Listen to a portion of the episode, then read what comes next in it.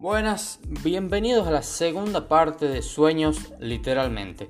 Obviamente les traigo otro sueño y quiero destacar que en este hay algo distinto al anterior. Obviamente todos los sueños eh, son diferentes, pero en este en particular hay un detalle que diferencia a varios sueños y da pie a una posible categorización, si se quiere decir.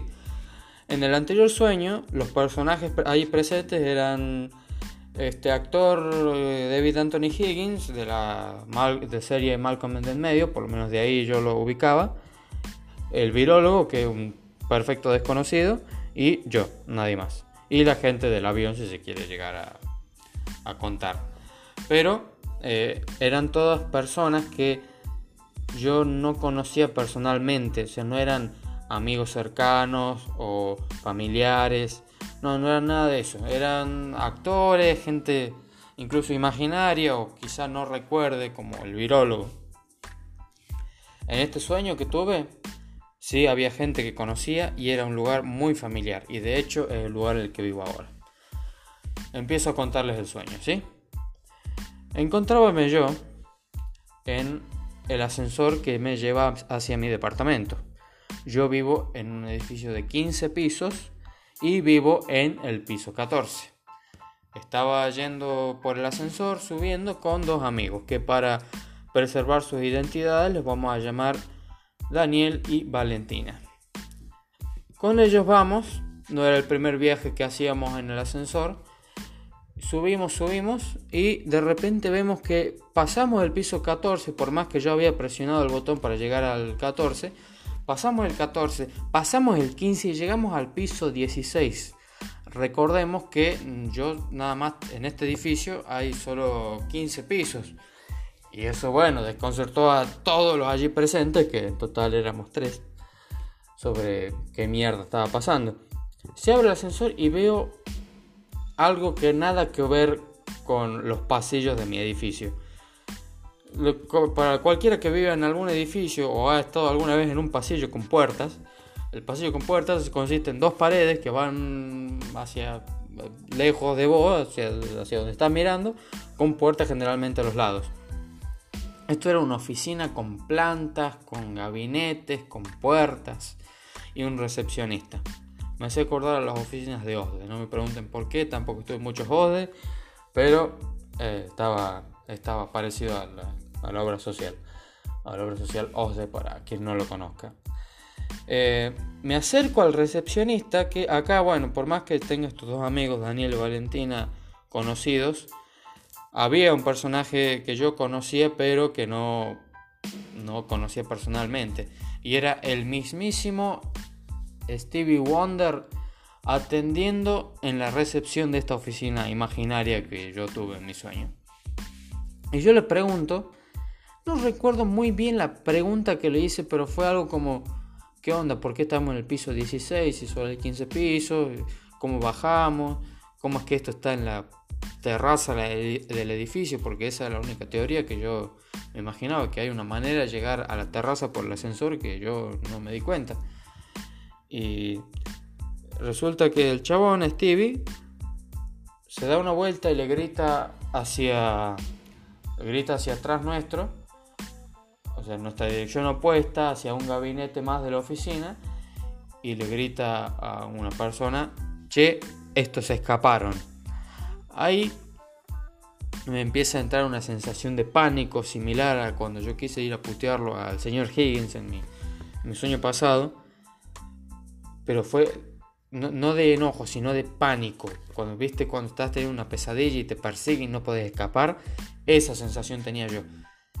Me arrastré como pude con la torpeza que se caracteriza cualquier persecución y carrera en un sueño. Casi que me voy arrastrando hacia mi amigo Daniel, le agarro el hombro y le susurro, Daniel, estamos en una simulación. Pasa una mágica elipsis después de ese comentario tan poderoso.